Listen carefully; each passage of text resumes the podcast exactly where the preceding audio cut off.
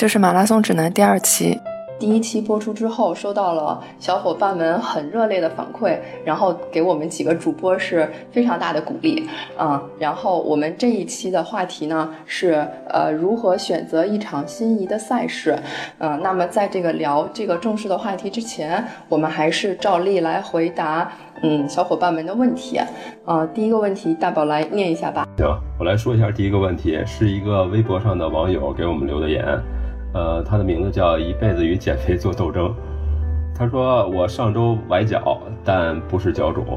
当时有点轻，有点渗液，一周完全好了，手按崴脚的地方也不觉得疼。那我能不能跑步了？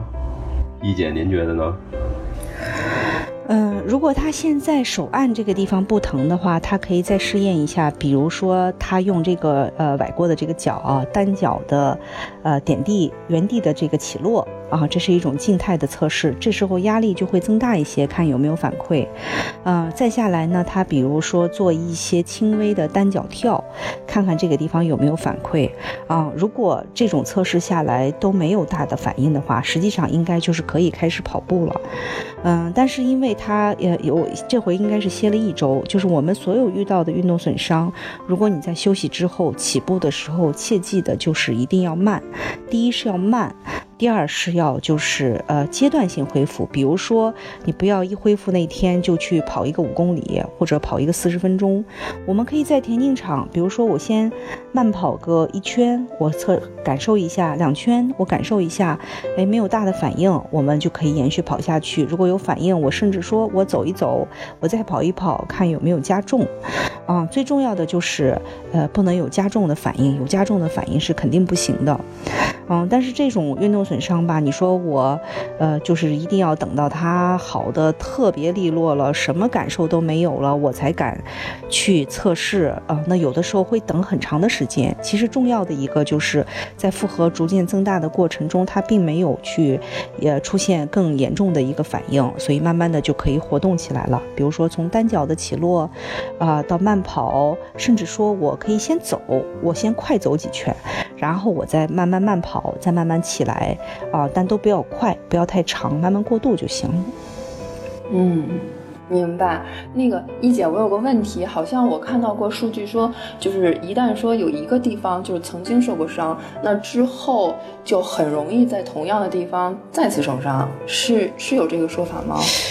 我没有太注意过，但是如果从这个骨科原理讲，断过的骨头长起来好像比没断过的还结实，是有这样一个说法啊。所以我觉得，呃，可能有的小关节的位置是有这个可能，比如说有的人崴过一次脚之后，甚至产生了习惯性的崴脚，对，哦，这个是有可能的。但是你再比如说我自己，呃，跑步第一年受伤的几个位置，比如说小腿部位有肌肉拉伤过，大腿也有肌肉拉伤过，嗯，但是我。没有反复在一个地方肌肉反复被拉伤，没有出现过，所以我觉得这个可能要看部位，肌肉的拉伤可能就不会反复出现啊，因为它这个地方已经适应了，反而会好一些。但是像这种比较小的关节，啊，它如果不注意保护，比如说第一次没好利落，然后就导致它的再次受伤，那有可能以后这个地方会有一些风险，这是有可能的。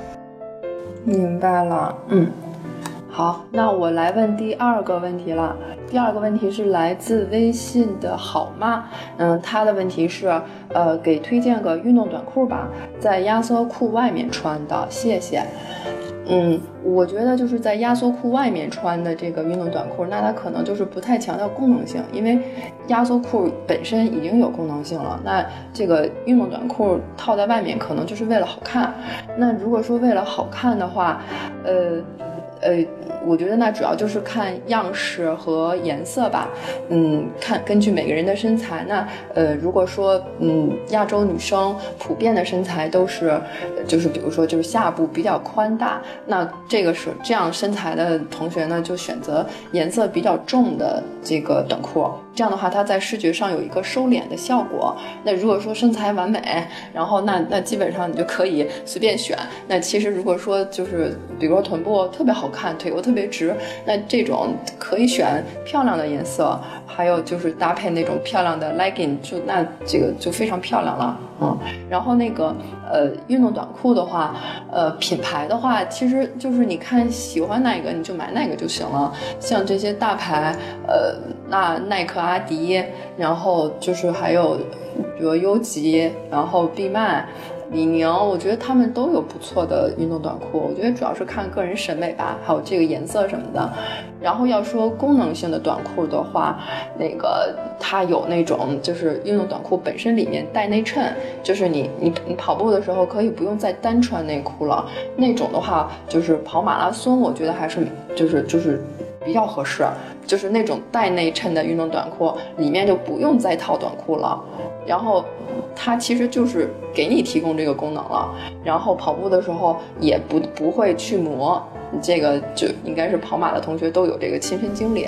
嗯，一姐有推荐吗？嗯，我我我说实话，我这个审美肯定不如你啊。但是就是带不带内衬这个问题，我觉得是看买回来的这个短裤，它这个内衬的松紧啊，还有内衬大小。也有的人比较习惯于说，我穿自己的内裤，然后我就把内衬剪掉啊。这种习惯就是这样，外裤它就会比较宽松一些，不至于磨损。因为有的内衬可能会做的比较大，或者材质比较磨皮肤的话，那就要把它剪掉。嗯，第三个问题是我们一位网友，他的名字叫 if i f，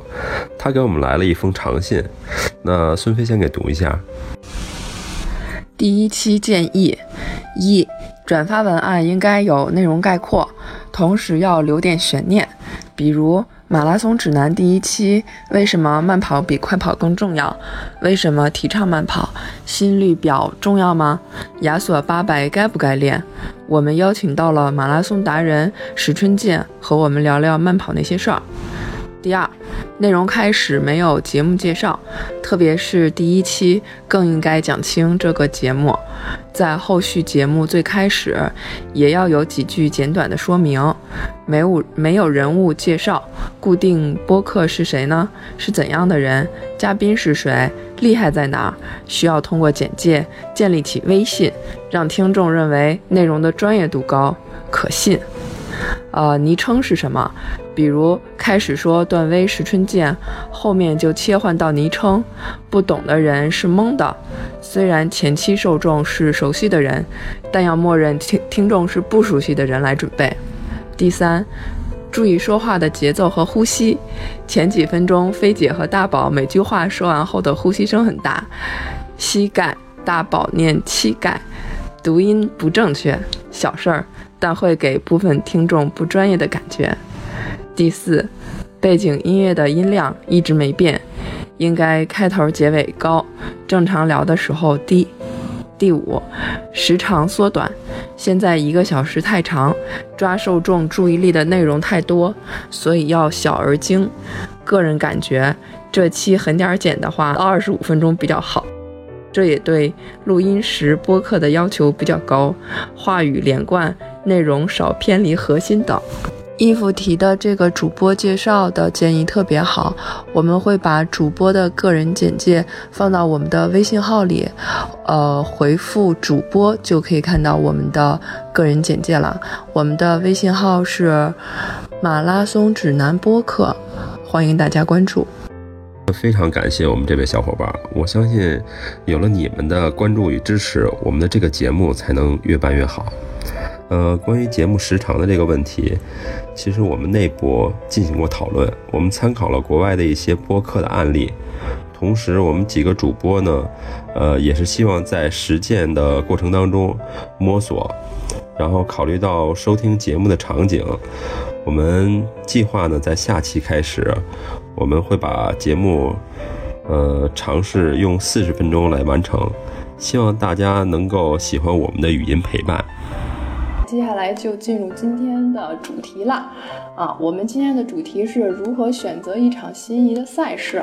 呃，那其实就是今年的这个赛季啊，就是就是眼巴前了。啊，这个马上无锡马拉松就开始了，是三月十九号。那在三月十九号那个周末呢，应该是同时有三场比赛吧？无锡、重庆，还有一场是什么比赛来着？双移，双移哦，双移。然后呢，其实就是说，呃，怎么说呢？就是虽然说现在的这个跑者就是呈一个爆发的一个增长状态，但是呢，嗯。同它毕竟是在同一个时间、同一个日期，它它举办的那赛事之间，它肯定是存在一个争夺跑者的这么一个事实。那么就是对于跑者来讲呢，那如何去选择一场就是适合自己的赛事呢？那其实比如说我我选择了 A 赛事，那么在同时我就无法去报 B 赛事和 C 赛事。那那就是对于跑者来讲的话，他怎么能选择一场适合我的，那就是跑了很开心的这种赛事呢？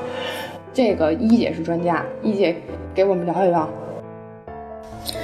嗯，我觉得，呃，春天这个季节啊，其实很多选手选赛事的时候，相当多的人是冲着成绩来的。嗯，因为他经过了这一个冬天的这种冬训嘛，一般的说，春天的状态是比较容易出来的。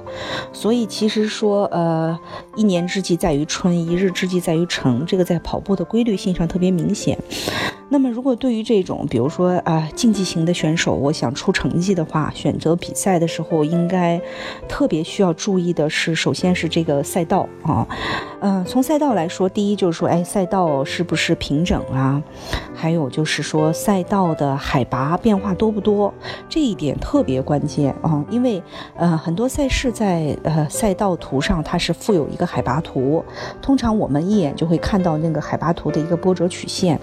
但是呢，海拔图没有一个统一的标准，所以比如说在同样一个横坐标是四十二公里的情况下，纵坐标有的人的表述可能是十米一个单位，有的人的表述可能是五十米一个单位。那么这个纵坐标的单位差就会使得这个海拔图的变化非常明显，啊，非常不一样。比如说，可能看上去比较平缓的海拔图，结果跑的时候发现不那么回事儿，啊，结果是他那纵坐标可能恨不得五十米、八十米一个单位，一跑它自然就变得会非常平滑。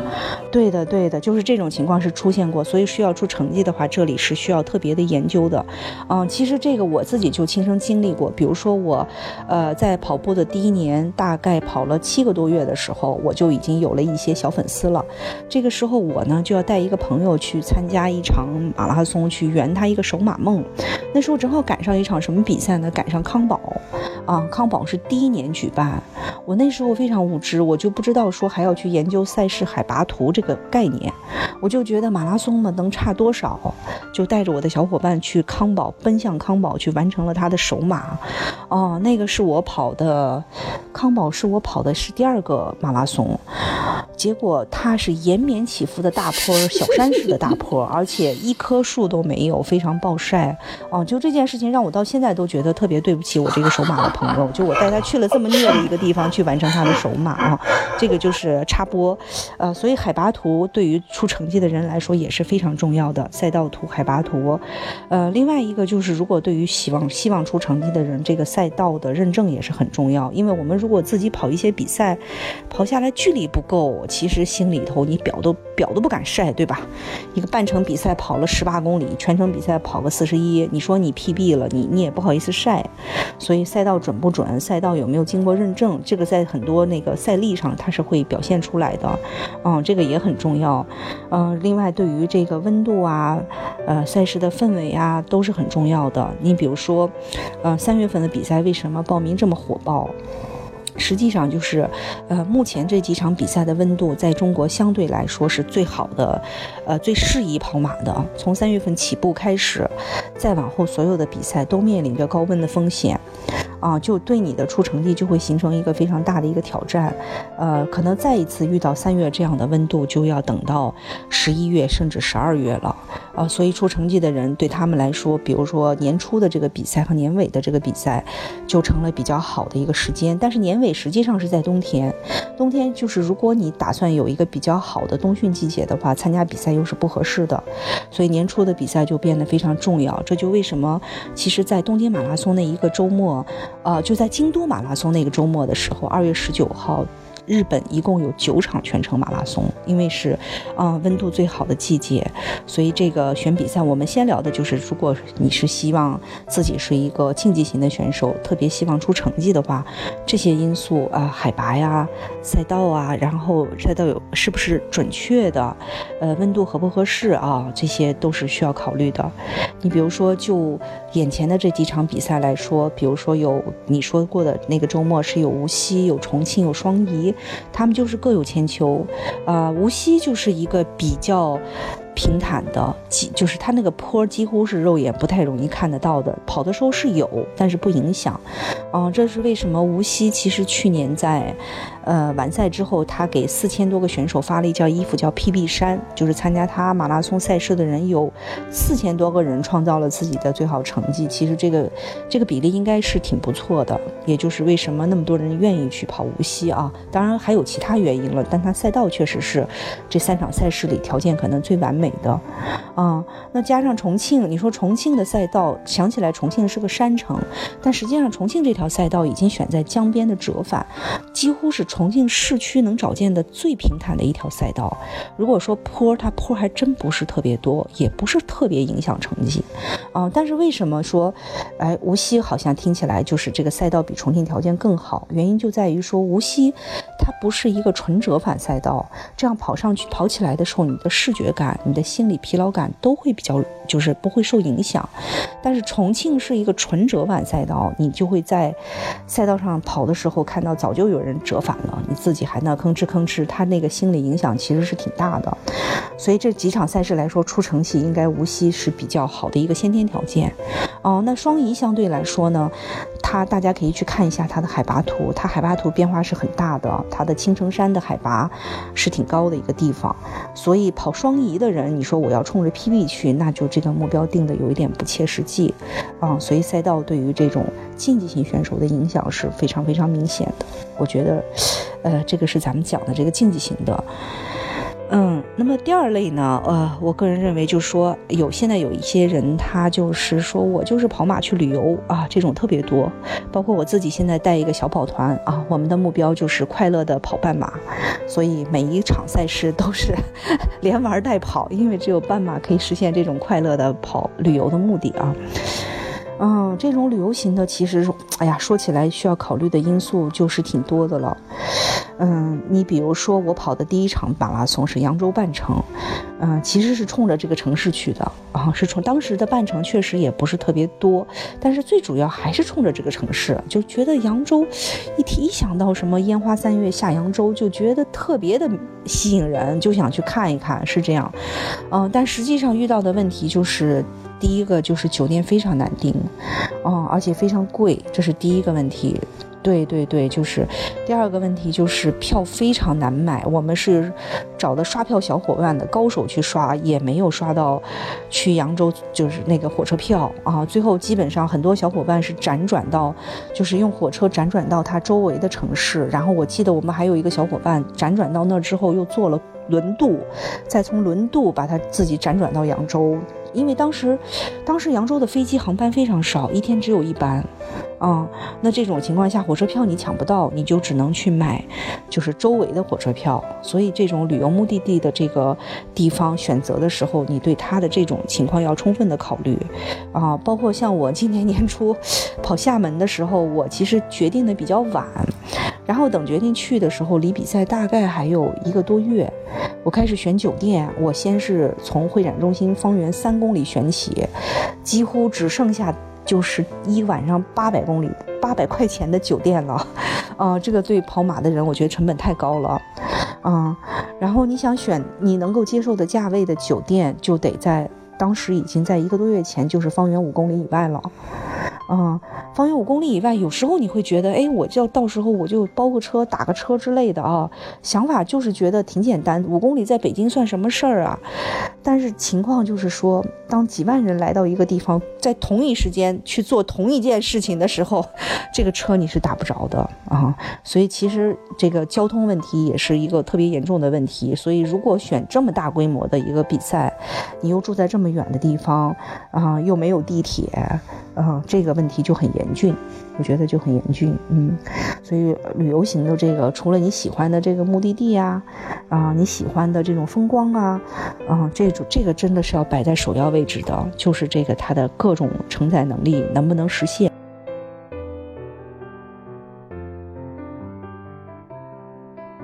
然说你是追求这种完美体验，那么我觉得可能一些中小型的赛事会更好一些。嗯，中小型的赛事，比如说，呃，比较有名的一场赛事是这个大鹏新年跑，对吧？它的口碑就是因为体验出名的，它并不是说因为大鹏优美的风景出名，它就是因为体验，一下子就传播的非常好。去年我记得大鹏是三千个全程名额，报名的应该我印象中是两万多人，然后是抽这个三千人，其实这个拥挤程度不。不比上海和北京这种低呀，这种北京看上去，你虽然报名的人数有六万多人，别忘了它名额是三万个，对吧？所以相对来说，对呀，相相对来说，大鹏的中签率更低，就是因为体验出名。哦，那你希望就是找体验好的赛事的话，呃，我觉得那规模肯定是一种啊。那么还有一就一种就是这种体验好的赛事，那。城市的这个政府支持力度，你比如说，兰州其实也是因为这个体验而出名的一场赛事。它体验好在哪？它好在观众啊，据说兰州的观众人山人海啊，政府得劝他那市民比赛那天尽量留在家里看电视，别没事都上街头去，就是因为。人太多了，咱是那个弄一些拉拉队儿、秧歌队放在旁边加油。人家是说你那个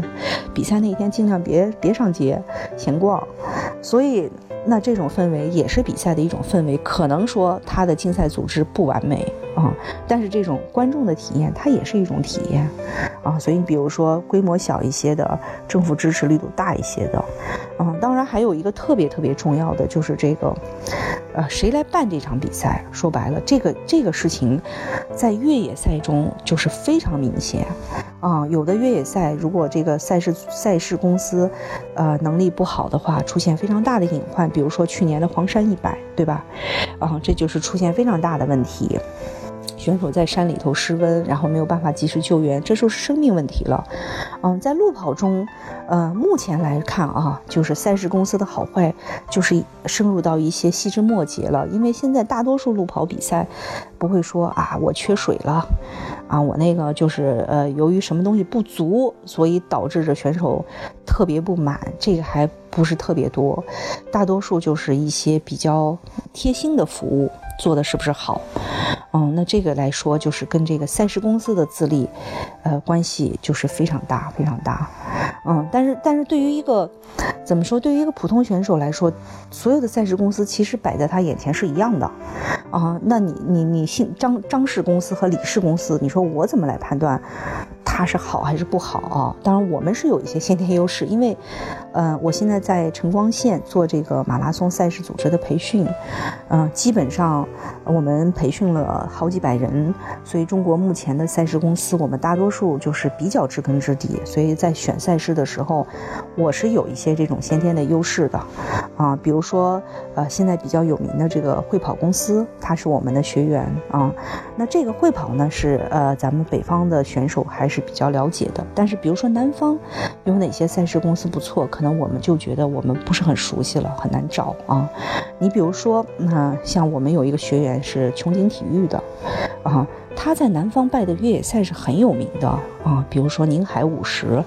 呃，还有宁海宁海一百，还有山南京山地马拉松，口碑是非常非常好的，都是啊。那么翻过来，比如说他又做了一场马拉松，叫千岛湖马拉松，啊，那由于这家赛事公司在越野的口碑非常好，我相信他路跑一定能做得很好，他的服务理念是非常强。结果，呃，我推荐我的朋友去跑千岛湖，哎，我朋友回来以后就是赞不绝口。嗯，就觉得比赛办得特别好，然后整个的组织也是特别温馨，所以这个赛事公司的这个口碑啊，赛事公司本身这个公司的这个状况是很重要的。嗯，那么如果你确确实实是我。摸不着头脑，我也不知道这家赛事公司怎么样。现在有百度吗？你看看他办了哪些比赛啊？比如说你搜这个公司名儿，他有一些历届组织过的赛事，那这些赛事的口碑大致是能查出来的。嗯，我我觉得尤其是越野赛，一定要先选赛事公司，再去选这比赛，你要不要？就是这风景，这赛道是不是吸引你？一旦这路标错了，一旦没水没吃的，反正像我这种野外生存能力不行的人，我就怕回不来了。嗯，所以体验型的这种就是这几个角度了。什么公司办的比赛你得去看，然后到底你喜欢跑，你你说我就要观众，我就要大城市那氛围，那你就别嫌挤，你别嫌挤。说实话，人家扬州是很拥挤，但人扬州观众氛围还是不错的，只不过他先天条件就那样，那你就。你要那你要那种特别舒适的赛道，特别好的流线，特别低的密度，你就找小规模的，规模小一些的。其实小而美的赛事可能未来很有市场，嗯，因为大家觉得就是跑小而美的赛事，可能能享受到一些特别独享的服务。我觉得这个是可能的，靠谱靠谱。哎，那那个一姐，您刚才就是从几个方面啊，就是大概介绍了一下，就是怎么去挑选这个赛事。那么其实。就是我觉得有一个更简单粗暴的方法，就是从几个角度，您给一个您自己心里的一个榜单。就比如说最适合 PB 的比赛，您给三个；然后那个风景最优美的，就是赛道最美的呃比赛，您给三个；然后呢，还有什么旅游型的、竞技型的，还有比如赛事体验最好的，给三个。我也不是说跑过非常多的比赛啊，比如说就是最容易 PB 的比赛，目前国内的选手比较认可的还是这几场大赛。你比如说，呃，北马、上马、无锡，就是大赛，因为它氛围好嘛。第一是氛围好，第二就是，呃，其实无锡和上马的先天优势就是它的，它那个时间段的温度是很适宜的。北马以前在十月份的时候，那绝对是 number one。值得就是跑的这种最适合 PB 的，因为什么这么说？因为六大的比赛我目前跑了四场，我去年跑北马的时候，我个人认为六大的这些赛事中没有一个赛事的赛道条件有北马好。没有一个赛事能够拥有长安街起跑将近十公里都可以拥有八车道的这么一个赛道，没有一个赛事，它是很容易跑起来的，不会耗费你特别多的体力和精力，它又实现了比较好的一个分枪出发啊分区出发，啊，先天条件非常好。现在特别遗憾看的就是它改到九月之后，出现最大的不确定性就是温度啊，比如说你准备的好好的。那天赶上一高温，九月咱们知道秋老虎，不定秋不定这老虎哪个周末来，对吧？当你赶上的时候，你别说三十度都有可能，那你怎么 PB？嗯，所以从赛事条件来说，其实目前。大家一致比较认可的这三个大赛，它是比较容易 PB 的。当然，现在国内的赛事就是层出不穷，出来很多的赛事啊，雨后春笋般，还有很多这个呃赛道条件很好的。比如说，我个人其实办成 PB 的一场赛事，就不是一个很出名的赛事，就是呃永定河半程。嗯，一个偶然的机会，一个偶然的机会，和朋友去跑了这个比赛，正好那一段时间训练不错，就 PB 了。PB 的原因就是赛道真的非常平坦，非常平坦。嗯，它就容易嘛。其实那一天还有风，风力大概三到四级，但当时确确实实训练条件不错，训练的状况不错，就 PB 了。所以我不能说，哎，除了这三个比赛，别的都不能都不容易 PB，不是这样的啊。每个每个全国这么多人听众，每个人家门口都有一些赛道，你自己研究。哎，你这个时间你正好训练条件不错，关键是赛道得平，对吧？风得小，赛道得舒适。你要一个纯折返赛道，PB 特别难哦。还有一种赛道 PB 特别难的，我为什么没有说正开？正开你看上去它有坡吗？它几乎不没有坡。它就是在最后快进开封的时候出现了一点点小坡，然后几乎是没有任何坡的，一览无余的高速路，就是它不叫高速路，它不是一个纯高速路，快速路，啊，那它为啥就不是选手心中特别值得？就是不容易 PB 的一个赛事呢，按理来说你就跑就是了，就像那个松就松了缰的野马，你就跑就是了。原因就是说你这个 PB 除了赛道平之外，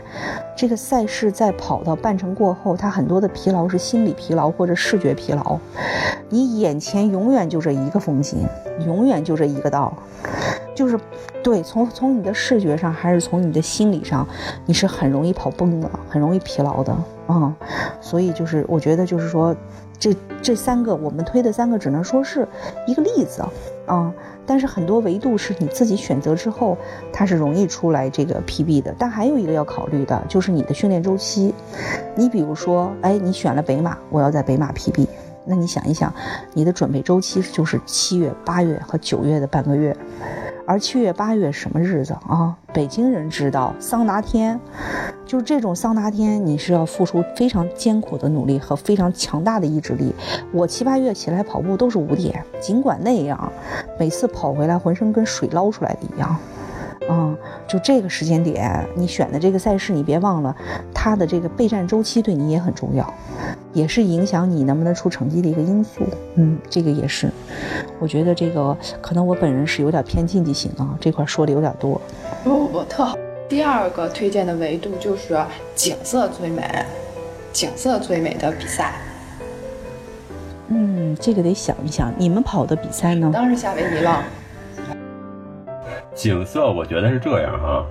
咱们前前两天刚去了一趟千岛湖，刚才一姐也推荐了千岛湖的这个马拉松，呃，去千岛湖旅游了一圈，没参加比赛，当时的一个心思，哎，我们要不要在这儿买个房，在这儿住啊？这种感觉，所以我觉得它那个景色真的是很不错的一个地方。千岛湖的赛道我去过，嗯，是在前期考察的时候我去过，哎，太美了，这个赛道太美了。虽然这个赛道有我刚才说的，呃，这种折返，大部分就是大段的折返赛道比较单调，但是它折返的时候吧，你跑过去的时候，这边是千岛湖的湖，跑回来的时候是依着一个山，满山的野花，嗯，就是这个景致它是在变化。啊嗯，而且既然是旅游型的嘛，其实折不折返没关系，就是好看嘛，啊，心旷神怡就行。嗯，千岛湖确实是特别值得称赞的一个风，就是旅游型的赛事。嗯，那我自己就是觉得还有不错的，比如说双宜。嗯，双宜就是呃四月份的这个，就三月份的这个双宜，风景真的是也是无敌的。嗯。油菜花呀，各种风景啊，真的是挺漂亮，挺漂亮的。嗯，我我其实是我去的季节不是最美的季节，因为我并不是比赛的时候去的，但我看了整个赛道。但是我我的朋友去跑双遗回来晒的照片，真的让你心旷神怡。嗯，所以景色美不美，其实是不是说这个赛事决定的，而是这个城市，这个城市的用这个城市的景色来衡量，看哎这个景色到底美不美。嗯，还有像崇礼的越野赛也是很美的。嗯，就是说那种崇礼在七八月份的那个季节，那蓝天白云在那儿跑也是非常非常美。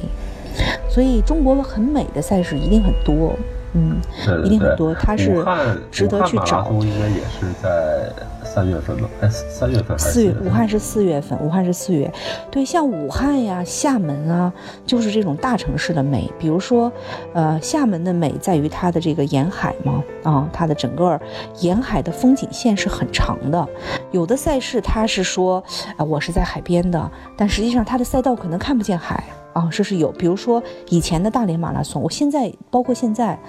大连是个海边的城市，但它当年那几年的赛道就是在海边的一条折返公路上，这个赛道跟海还隔了好几个街区，所以你是看不见任何海的啊。但是像厦门，其实其实在我心里，厦门是一个旅游目的地赛事，它并不是一个出 PB 的地方啊。因为我今年一月份去跑的时候，我直接就我我被热的和被那 泼虐的啊，直接。就直接不行了，所以，但是呢，说实话，当时我觉得坡吧，我要不追成绩，我能接受。虽然它桥多，但是这个当时那个天气的热实在接受不了，所以下面但是风景真的太美了，就是。嗯，它也有很宽的赛道，所以它从它选手人数来说，容量来说很舒适，不会你碰我，我碰你，就在出发的头五公里拥挤，其他的就很好了，风景也是非常非常美。厦门，星飞的首马是下马是吧？对，我首马是下马啊，我我感受就是就是风景，我觉得是无敌的，就是跑在那个环岛路上的时候，就是伴着那个海景在跑，而且就是它厦门是一月份。然后，因为咱都是北京人嘛，然后一月份的北京大家都知道光秃秃的，然后大冬天。然后，但是如果一月份你飞到厦门去的话，哇，那边是路边都是开着花的，然后在那个舒适的那个啊，这个波光粼粼的海边去跑步，那个景色，那个眼睛啊，真是在天堂。但是我那个手马嘛，准备的不好嘛，然后腿脚在地狱了。嗯，而且有一段路上还放鼓浪屿的音乐，嗯，心旷神怡的感觉，就是在它的公共音响上放出来的啊，不是说选手带的小喇叭上。南方一些城市都不错，你比如说苏州啊，苏州这个比赛，呃，金鸡湖半程这个赛道，它整个的是一些呃这种江南小城的感觉，很漂亮的，嗯，但是呃，我个人感觉就是风景很美，但是凡是这种小江南，就是南方的城市举办的半程赛，规模如果在一万五千人以上，我认为这种体验你就要 考虑一下，就是你是一个特别强迫症追求体验的人，那这种赛事它一定很拥挤。一定会一定会从出发到赛道到回来都很拥挤，就是看你要什么。你说我就是要看风景，那你就别吐槽说人家那个体验这那的。你说你要追体验，那你就别选这么规模大的赛事，啊，就别什么都要。就是去年那个哈尔滨马拉松好像口碑也不错。嗯，对，去年哈尔滨马拉松应该跟武汉马拉松是都是属于第一次办，就口碑非常好的赛事。这两场赛事它有一个共性的地方，说实话，政府特别支持，政府支持力度是相当的大。就比如说从从这个封路的情况啊，然后从呃就是公交提供的公交啊、百度啊这些选手的这些出行啊，它都保障的非常到位。原因就是说政府的支持力度很大。在中国，你想城市马拉松，你封这么多路，你需要协调的部门是非常多的，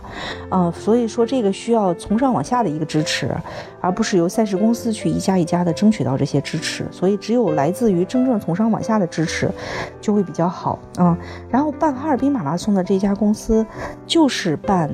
呃，苏州金鸡湖半程马拉松的这家公司，是我们的师师兄弟吗？师兄弟办的吗？叫会运动。啊，这家公司名叫会运动。嗯，说实话，苏州金鸡湖半程我是去跑过了。如果就是就苏州金鸡湖半程的品质，我觉得它不会达到同类品质，不会达到哈尔滨这么好的口碑。所以我还是认为是条件的问题。你一个一万多人的半程比赛的难度会远远大于我记得哈尔滨当时的全程人数应该在六千人左右。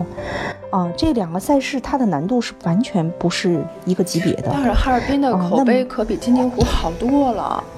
所以说赛事的性质决定了，呃，你的很多东西是改变不了的。你一个一万五千人以上的半程，再加上金呃苏州半程、金鸡湖半程，我觉得它除了半程，它还有十四公里，嗯，它它参赛人数规模我记着将近三万人。那这种情况下，在一个南方城市一枪出发，你各种保障是很难实现完美的，啊，很难。啊，所以说先天条件，先天条件在这儿，嗯。所以你看，同样一家公司，他去办了哈尔滨马拉松，哈尔滨马拉松口碑好好，六千人的半程，呃，六千人的全程，还有一些群众性项目。你在那么宽阔的东北的大马路上，得到了那么强烈的政府支持，东北人很热情，对吧？然后赛道上的补给很丰盛，所以这个口碑一下子起来，这个是一个自然而然的事情。哎，一姐一姐，你说，就比如说，如果跑半程比赛的话，就是就是看他那个。就是报名人数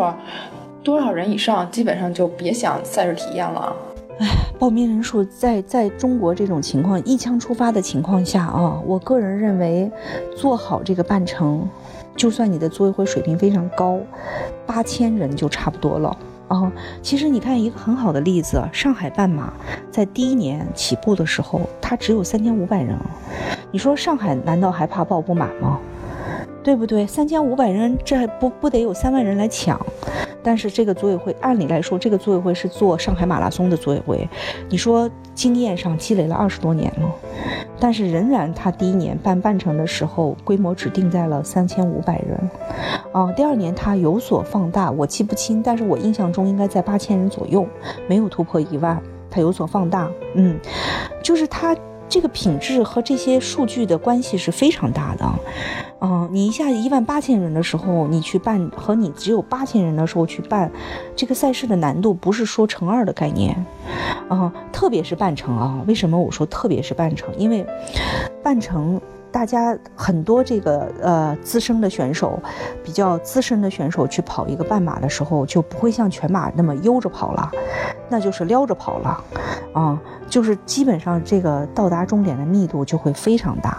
整个赛道上也是密度这么大的情况下，速度又快，你去拿补给就变成了一个很困难的事情，啊，你说我不喝补给，好半程高手的话，可能中间喝一次就够了，好，我可以不喝补给，我可以不上厕所，我就跑，那你到了终点以后，终点全是人，照片也没有办法照出好照片，呃，挂奖牌的流线也。不太可能实现，啊，终点的各种服务，那因为大家抵达时间所差不多，说是有按摩排队一小时，您这也没法按呀；说是有冰敷排队半小时，您这也没法冰啊。嗯，这个就是，这个尤其是半程，你这个规模是很重要的。嗯。对差不多吧，我觉得再合理，一下那么多人堵在那儿，什么也都完了，全瘫了。嗯，但是这个赛事的好坏，赛事公司的品质是很重要的。如果说赛事公司是一个新手，或者他办比赛经验不足，两千人的半程也可能体验不好。也可能在终点，由于他把这个流线设计的有问题，人走走向顶了，或者在起点这个走向顶了，存疑呀、集结呀，各种交叉，那你感受也不是很好。所以我觉得，呃，现在选赛事，因为现在赛事公司特别多嘛，嗯，你逐渐的要去在参加一场比赛的时候，要去看一眼这个赛事是谁办的，然后你会说，哎，以后他办的比赛我也要去跑。你比如说崇礼去年那么多场一百，有一场一百口碑就特别不好。基本上我就要把这场公司这场比赛赛事公司名字我要背下来。我心想他办的比赛我不能去跑。那个港马您觉得怎么样？呀，说特别不好意思，港马我没有跑过，因为我怕虐。港马桥多，隧道多，桥道桥多，隧道多，我是怕虐的一个人。嗯，但是我呢，因为我是赛事组织，我们要做培训嘛啊，我们也以前也很注意办比赛的细节。呃，我是。每次港马会去看很多大家发的朋友圈啊，或者大家发的图片，嗯，我觉得，呃，香港人的服务很务实，很到位，嗯，你比如说，我会看到他在赛道就是补给站里头，他回收垃圾用的这个垃圾回收垃圾的东西，咱们的赛事中可能放垃圾桶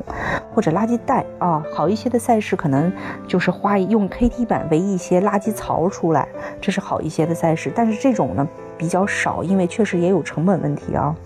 但是我看到港马在它的这些补给站里头，它的这个垃圾是怎么处理呢？它就是，呃，就是水都是用箱子运过来的吗？那箱子啊、纸盒呀，把水。拿出来之后就是一些空纸箱，对吧？我用四个角，我用空纸箱把它固定下来，我就用那个特别宽的胶带把它围成一个长方形，其实就是用胶带简易的围出来的。呃，然后就是选手可以往里丢垃圾。我当时觉得特别实实在在的做法都是一些，嗯，他至少说。我不愿意这个垃圾被扔得满地，然后我就要想，这垃圾怎么能被收回来？我不会去抱怨说，哎，组委会没给我提供垃圾桶，组委会没有弄垃垃圾池不够，满地就是因为这样造成的。你看，这些志愿者他就会去想很多方法去解决这个问题，呃，从一些这样的类似的细节中，我是觉得挺好的。而且我听我的朋友说，港马是在博览会上可以临时报名的，只不过报名费会。贵于比那个正常报名要贵一点儿，嗯，而且也可以临时改项，就比如说你原来是全程，嗯，你后来到了那儿，你因为由于最近的身体状况各方面原因，你可能说我跑个半程吧，那你可以在博览会上去改项，这些都是一个挺人性化的服务。哎，那一姐刚才说了，就是最适合 PB 的 Top 三，可能有都有的到五了，还有那个景色特别好的赛事，推荐了几个。那么就是最后一个维度，就是综合体验，综合的赛事体验就最好的，就各方面都觉得哎都不错的赛事，您推荐三个？嗯，我觉得这三个是不能不能全全就是呃涵盖住，因为综合体验好的赛事，呃，这个在中国越来越多。其实你看，去年我们听到口碑特别好的赛事，比如说从去年说起，呃。当当时双遗办完了，我印象中双遗被刷屏了，啊，说双遗办的很好，这是我有印象，所以我才会去关注这场赛事。嗯，接下来武汉，武汉办完了以后也是被刷屏了，对吧？对，你说三个就就上半年这一下呼呼就两个了，武汉也被刷屏了。接接着你看，咱们也说过说哈尔滨办的不错，但实际上这些被些这些被刷屏的大赛不能涵盖所有的赛事，原因是参赛人数多，那肯定容易被刷屏啊。如果参赛人数很多又没有被刷屏的，那这个应该就是办得很一般的。但是呢，参赛人数少没有被刷屏，不见得它不好，因为它毕竟参赛人数少。你比如说大鹏，他只有三千人。你让他比着那种三万人的赛事刷屏，他刷不了啊。我自己感受就是，你作为一个选手，嗯，你不能。让组委会，呃，去过度服务。就比如说啊，你今天拼的是黄瓜西红柿，明天我可能拼的就是能量胶和能量棒。其实这个没有意义。我认为还是说，呃，这个赛事从你接触的第一时间开始到你完赛，都让你很舒服、很贴心，呃，然后所有的流程都是觉得很便捷。呃，这种比赛可能就是我们也不用花太多的功夫去研究啊，就很好。啊，我觉得不追风就是跑比赛不追风。好不好是你自己的诉求，你希望是什么样的，就是不用追风，啊，所以大赛是很容易被认可、被刷屏的。北马、上马那就别说了，谁要跟他们在一起办比赛，特别倒霉，因为他们天天刷屏，你的比赛、你的东西都刷不出来呀，是不是？但是，但是你说小赛不好吗？千岛湖那么好，为什么没有人知道？他参赛人少啊。参赛人少，而且它南北方的地域是很明显的。南方的赛事，大多数赛事是南方的人参加的多。南方的人参加多的情况下，北方人就不容易被刷屏。啊，北方的赛事也有很多小而美的赛事，北方人参加的多，对吧？那南方人就不知道你在干啥，你在忙活啥呢？我觉得这个最重要的是你在你的附近的这一片地域去研究。我们也不需要耗资很多，天天都去跑高大上的赛事。你说你从弄名额就开始发愁，天天琢磨着名额怎么给弄到手，对吧？啊，你你都去追求高大上的赛事，天天光整名额都弄不完，然后又开始抢票，抢还票还没抢明白呢，酒店又涨了。你说这个弄个比赛弄个这么累干嘛？对不对？其实周围有很多很好的比赛。高大上的赛事慢慢跑呗，比如说厦门，我我去的时候我就想，可能下马是一个我这辈子一定要跑一次的地方，我就去了，哪怕它酒店贵一点，机票贵一点，我也认了，啊，但是我不认为说我每场比赛都要这种诉求，那耗资也太大了。我我在家门口找一些，比如说现在公园北那个呃北京田协办的公园半程，说实话跑过的人都知道，是一个挺小而美的赛事，挺便捷的一个赛事，对吧？以赛代以赛代练，又在公园每周每月一个。你说你要是训练有点懒的人，你每月去那儿刷一个半程，又有人给你服务，又有人给你补给，你还能看到自己那个成绩记录，建议档案，都是挺美好的一件事情。的确是这样。嗯呃，我跑过布拉格。嗯，特别特别美丽的童话世界，比赛组织的也非常好，所以我认为，如果尤其是比如说有孩子的人啊，或者年轻人，他周围旅游的地方也特别多，特别浪漫，啊，我觉得就是去点比赛带玩儿，他报名也不是很难，然后就是咱们因为就是跟六大相比，他报名要简单很多。这个，但这个可能就是，呃，你说它远，它贵，其实现在很多国际机票买的合适就不是很贵，往返几千块钱，往返几千块钱能拿下来，可能贵的是什么？贵的是住宿，因为国外的住宿确实比较贵啊，这是这是最大的一个开支，再加上就是你的可能旅游的开支了，嗯，如果离咱们比较近的啊，我其实特别推荐台湾的赛事。我认为台湾的赛事是特别特别接地气的赛事，它可能，呃，没有那么高大上的拱门，它可能没有那么完美的奖牌，精美的奖牌，但是它让你感觉到的全是热情，嗯，就是这一路就是满满的热情。还有一个就是台湾的比赛补给都做得特别好，啊，补给特别好，就是说比较适合吃货吃货去参赛。它可能它你想象到的补给远远超出了我们现在见到的品种。我曾经在台湾的比赛中看见过烤红薯和卤猪蹄儿，并不是说组委会去 PK 补给，它不是这样说，我就靠 PK 掉这些，就是我的补给比你的好，你来我这儿跑吧。呃，就是不是这样，它是什么呢？它是因为台湾的比赛大多数是自发型的服务啊，很多是跑团在服务。组委会除了标准化的补给之外，很多跑团他愿意这么服务。还有一种就是台湾的比赛有一些赛事他会动员社区来服务啊，比如说我跑过的一场比赛是田中马拉松，那全镇的人都被动员起来了，一个特别小人口的，可是你知道他那个地方有多么多么的，怎么说呢？不看的就不入眼嘛，就是特别土的一个乡村的感觉，没有什么地标能够让你记住的，除了那个就是稻田呀那种小河呀，村民啊就没有黑黑乎乎的村民，就没有什么特别的那种啊。但是他的那种热，他就是因为这种热情、这种质朴、这种拉着你让你吃、让你喝、让你休息好再走的这种热情，吸引了你，一下子就是迅速走红。哦，所以我是挺推荐，就是大家有机会去跑一跑台湾的比赛，因为台湾的比赛特别不一样的，就是大部分不是政府主导，大部分就是市场自发。在这种情况下，其实我觉得才是比赛的真正实质该有的东西。啊，就是有一些东西可以做得非常高大上，嗯，但是可能这些钱如果不是政府特别需要花在这些地方，它其实可以花在更多其他地方，把比赛做得更好。哦，台湾是属于这种每一分钱都花在了该花的地方上。嗯，我我是觉得每每一个人应该去经历一下，而且特别是台湾对于出马的选手和白马的选手是非常尊敬的。嗯，如果你报比赛，他会有这样的选项，你是出马就是你的首马，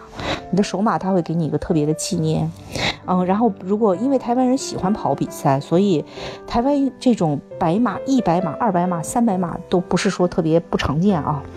所以他会为你的白马有一个特别的纪念，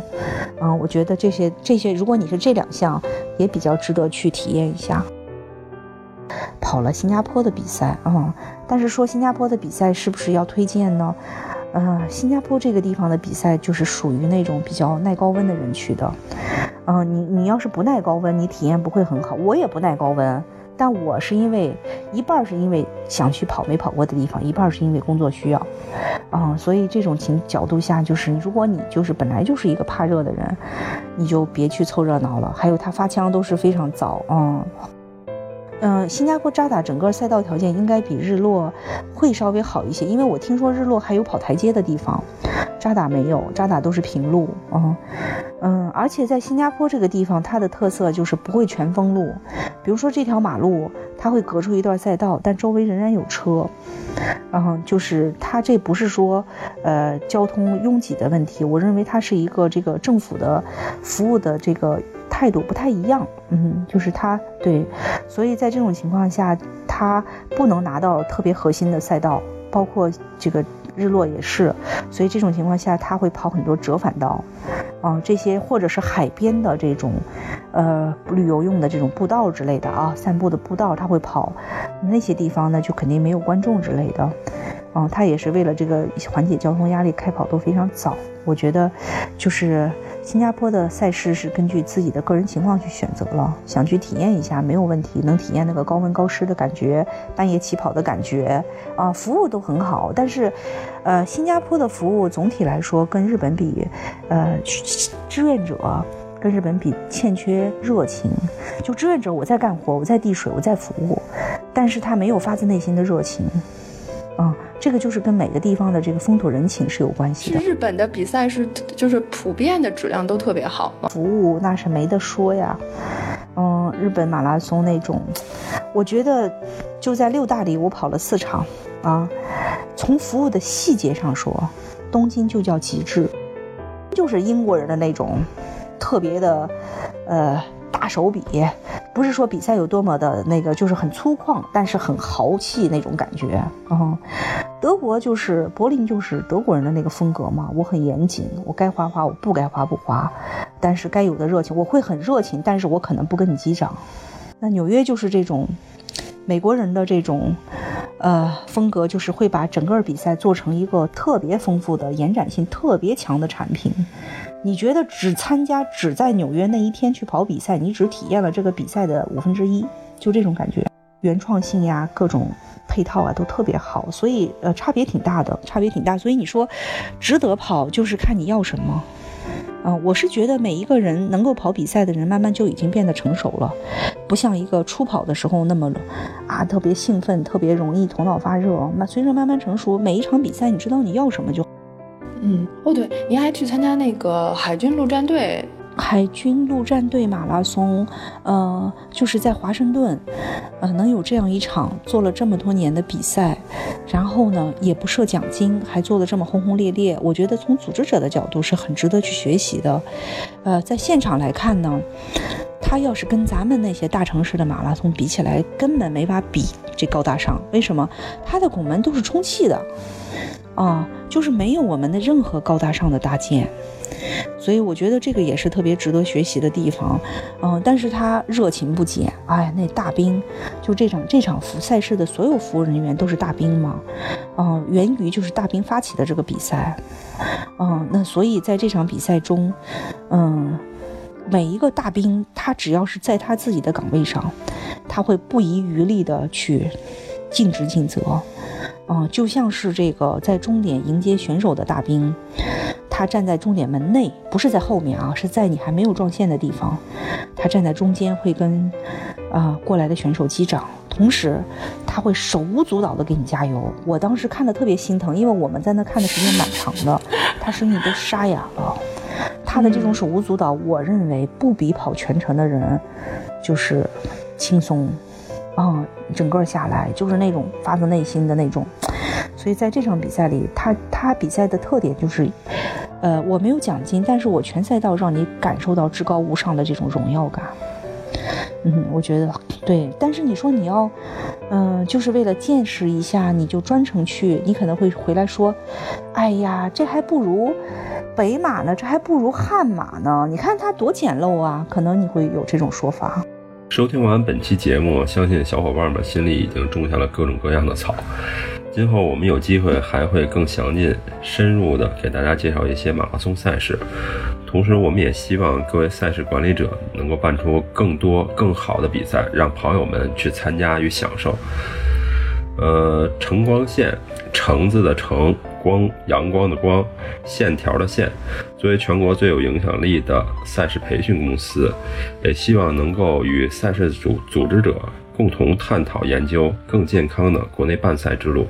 大家可以关注晨光线的公众号。那感谢大家收听《马拉松指南》，我们的节目每周三播出，在喜马拉雅 FM、蜻蜓 FM、荔枝 FM、苹果播客 Podcast 客户端搜索“马拉松指南”都能听到。我的微博是孙飞 Runner，呃，我的个人微博是段威，喜欢阳光很好。我的微博就是我的名字石春健，也欢迎大家通过电子邮件向我们提问，每封邮件都会被认真的阅读并回复，并还有可能在节目中回答。我们的邮箱地址是 mls 四二一九五圈 qq.com，啊，感谢您的收听，呃，下周三见，拜拜。